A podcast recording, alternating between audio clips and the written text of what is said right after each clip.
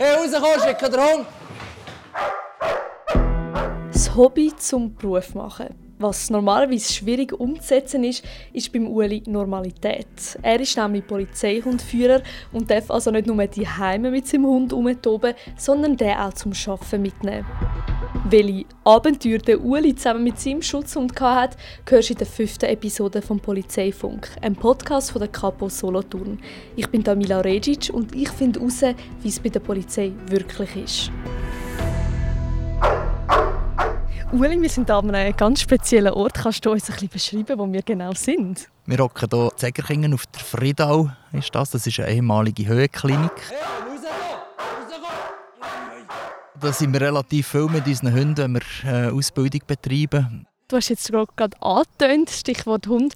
Was genau machst du bei der Polizei? Ja, ich bin verantwortlich für die Ausbildung der Polizeihunden und auch für deren Einsatz. Und ich habe selber zwei Hunde, die ich als äh, Schutz- und als Drogenhund im Einsatz habe. Ja. Wie bist du selber zur Polizei gekommen? Bist du direkt zu diesem Bereich oder hast du zuerst noch andere Sachen gemacht?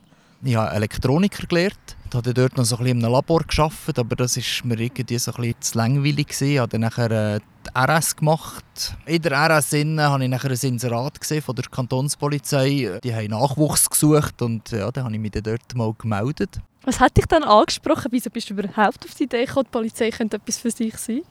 In dem Beruf, den ich vorher gemacht habe, habe ich schon gewusst, dass ich in den nächsten 14 Tagen alles machen müssen und jeder Tag ist strukturiert und ganz klar vom Ablauf her. Ja, ich bin eher so ein, ein spontaner Mensch und habe gerne ein bisschen Abwechslung und ein bisschen Action.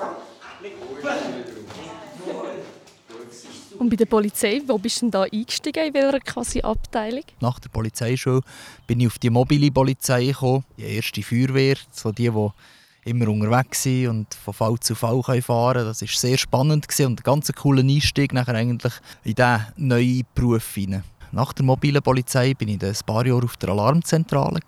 Wie bist du denn eigentlich zum Polizeihundführer geworden? Wie ist es zu dem gekommen? Das ist noch speziell. Hatte eigentlich nicht wirklich einen Bezug zu Hunden vorher.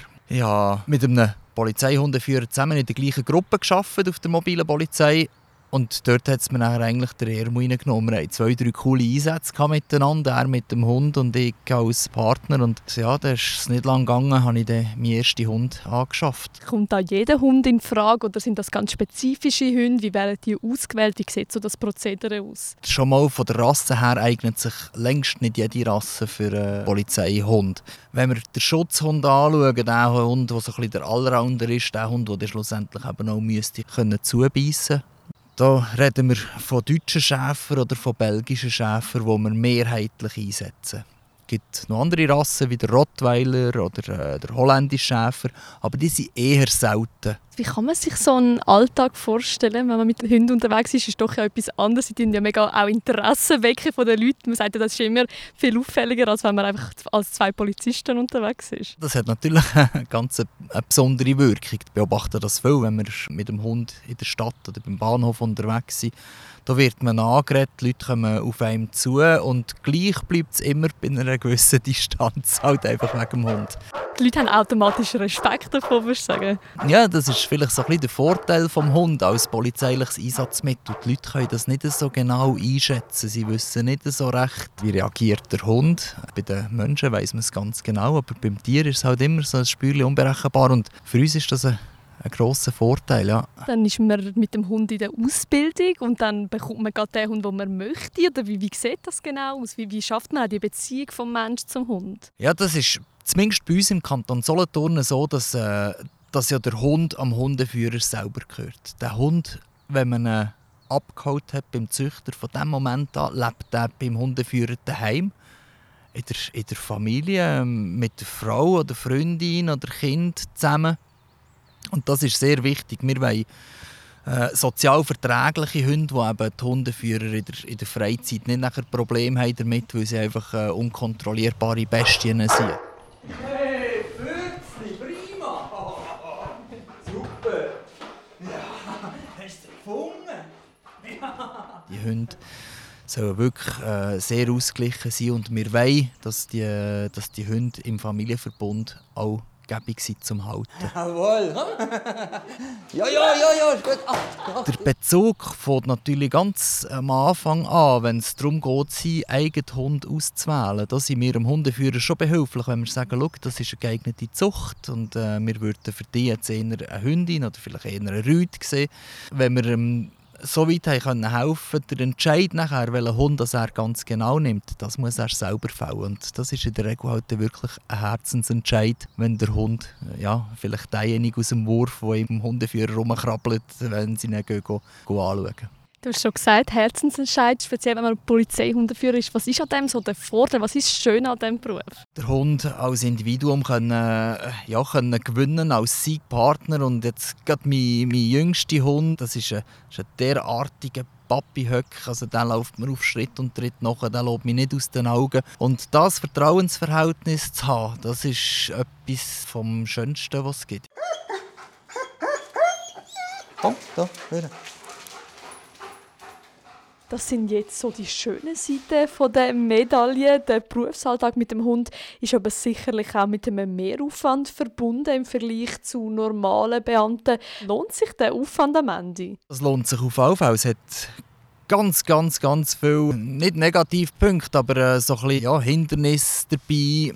Ja, der Aufwand, den man betreibt in der Freizeit, die Anbundenheit. Ja, man kann nicht einfach in die Ferien gehen, wie man gerade will.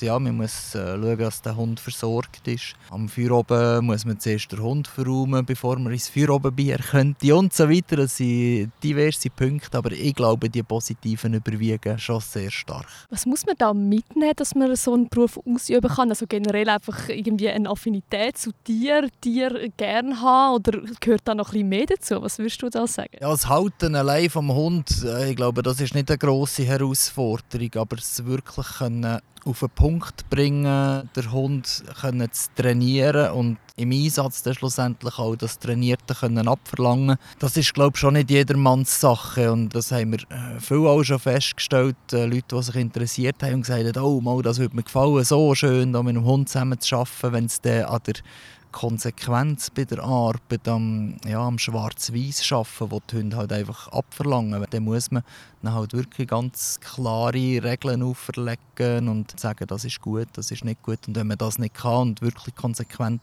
damit umgeht, ja, dann ist es nicht erfolgreich.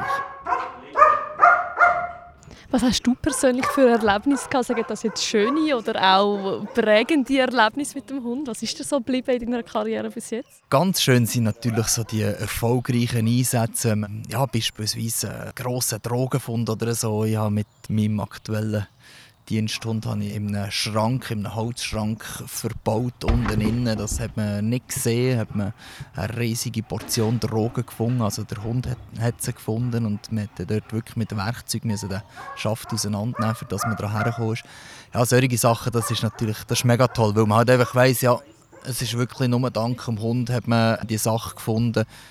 Ja, ohne Hund wären wir sicher nicht auf das Versteck gekommen. Alles in allem würdest du sagen, deine Wahl war damals richtig gewesen, der Pfad, den du eingeschlagen hast. Du würdest das auch wieder so machen, dich auf die Zusammenarbeit mit den Hunden einlassen. Ja, ist glaube ich etwas vom Besseren, was ich je gemacht habe. Ja. Und mache es jetzt schon über 20 Jahre mit dem sechsten Hund mittlerweile. Also wenn es mir wirklich, wenn ich das Gefühl hatte, ja nein, es ist das Falsche, hätte ich jetzt auch nicht noch einen jungen Hund nachgenommen. Also bin nach wie vor äh, überzeugt einerseits vom Hilfs- oder Einsatzmittel Polizeihund für Polizei und andererseits macht mir natürlich die Arbeit schon sehr viel Spaß und sehr viel Freude. Du hörst den Polizeifunk. Heute mit dem Hundeflüsterer Uli, der mir gezeigt hat, wie er seine treuen, vierbeinigen Begleiter trainiert. In der nächsten Episode fragen wir uns, ist es eigentlich irgendwann zu spät, um bei der Polizei anzufangen? Alle bisherigen Episoden vom Polizeifunk gibt es auf Spotify, Apple Podcasts oder auf polizeifunk.ch.